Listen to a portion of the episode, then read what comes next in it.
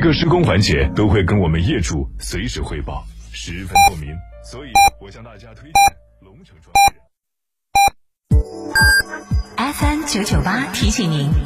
现在是北京时间十点整。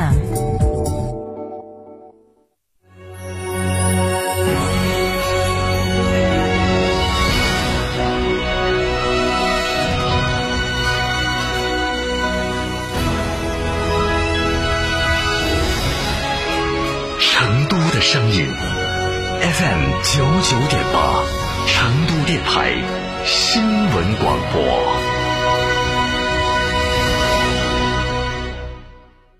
吃火锅只点一道菜，怎么选都不对。营销也要拒绝单一。电视、广播、新媒体方案、活动发布会层出不穷，告别纠结。天成传媒独家代理成都广播电视台电视、广播看度 APP 广告经营业务，详询八四三三六九五五。健康出行就要吉利，吉利星瑞大空间、高动力、低油耗，惊喜价十一点三七万元起，享至高六千元金融贴息，至高六千元复购补贴，更多优惠，寻西物吉利八五零三八九九九。从别墅到别墅生活，山顶为您想的更多。山顶装饰十四年专注高端整装定制，微信预约五个 V 九四六五个 V 九四六，电话预约八幺七幺六六六七八幺七幺六六六七。在成都有别墅的地方就有山顶装饰。九九八快讯。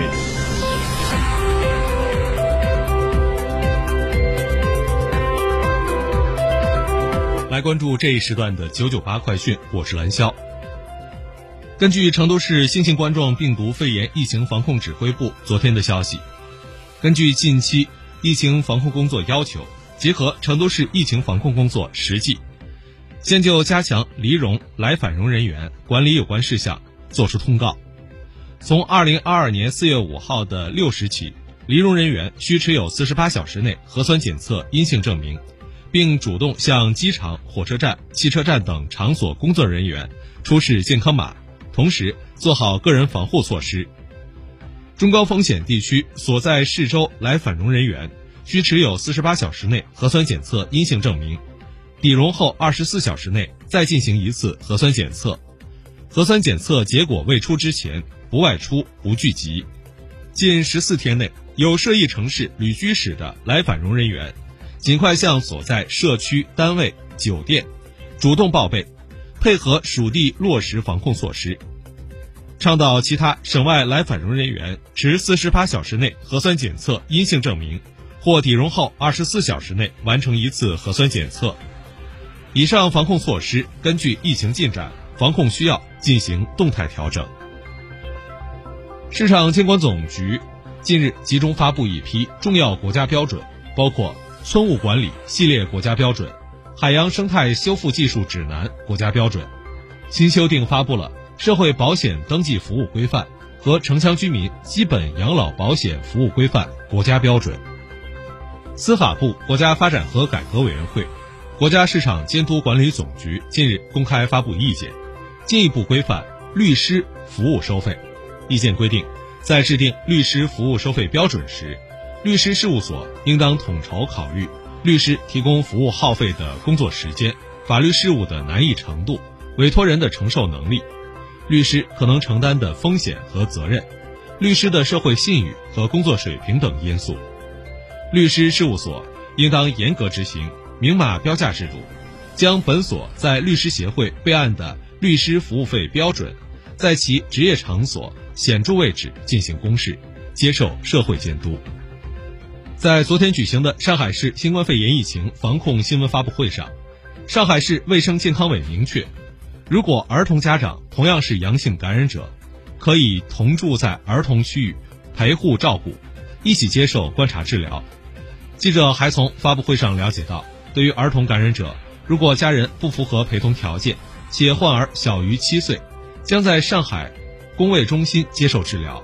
其他大龄儿童和青少年以及家长。符合陪同条件的低龄儿童感染者，将主要在集中收治点隔离治疗，并配置专业的儿科医疗团队，保障患儿得到规范专业的治疗和生活照料。记者日前从应急管理部获悉，国家森林草原防灭火指挥部办公室已经派出多个工作组，对重点省区清明节期间森林草原防灭火工作进行专项督查。国家森防办应急管理部提示，当前正值森林草原春季防火紧要期，社会公众要增强防火安全意识。进山入园祭祀扫墓，请自觉遵守防火规定，文明绿色祭扫，严防发生森林草原火灾。发现火情火险，及时拨打森林草原火险报警电话幺二幺幺九。德国和法国外交部四号分别决定驱逐俄罗斯外交人员。据德国媒体报道，德方宣布四十名俄外交人员为不受欢迎的人，并要求他们五天内离境。俄罗斯外交部发言人扎哈罗娃当天表示，俄方将对德国和法国的上述决定作出回应。俄罗斯国防部发言人科纳申科夫四号上午通报说，自开展特别军事行动以来，俄军已经摧毁乌军一百二十五架固定翼飞机、九十一架直升机、三百九十二架无人机、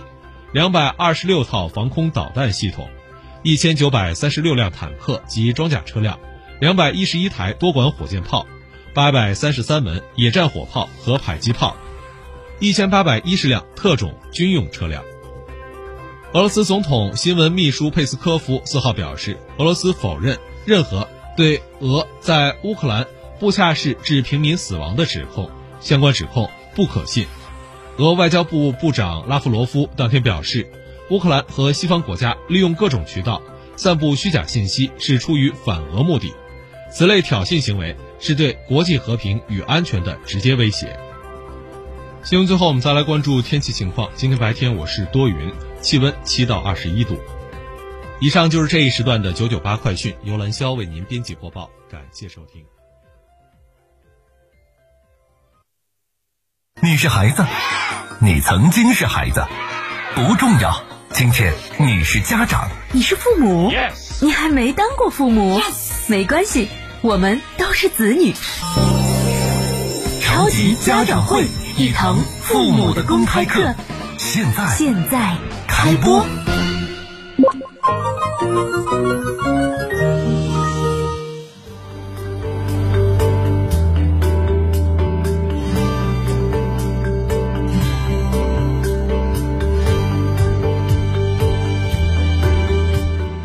这里是成都广播电视台教育互动节目《超级家长会》，各位好，我是刘洋。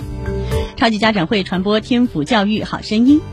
本节目在 FM 九九点八成都新闻广播、FM 一零五点六成都经济广播两大平台播出。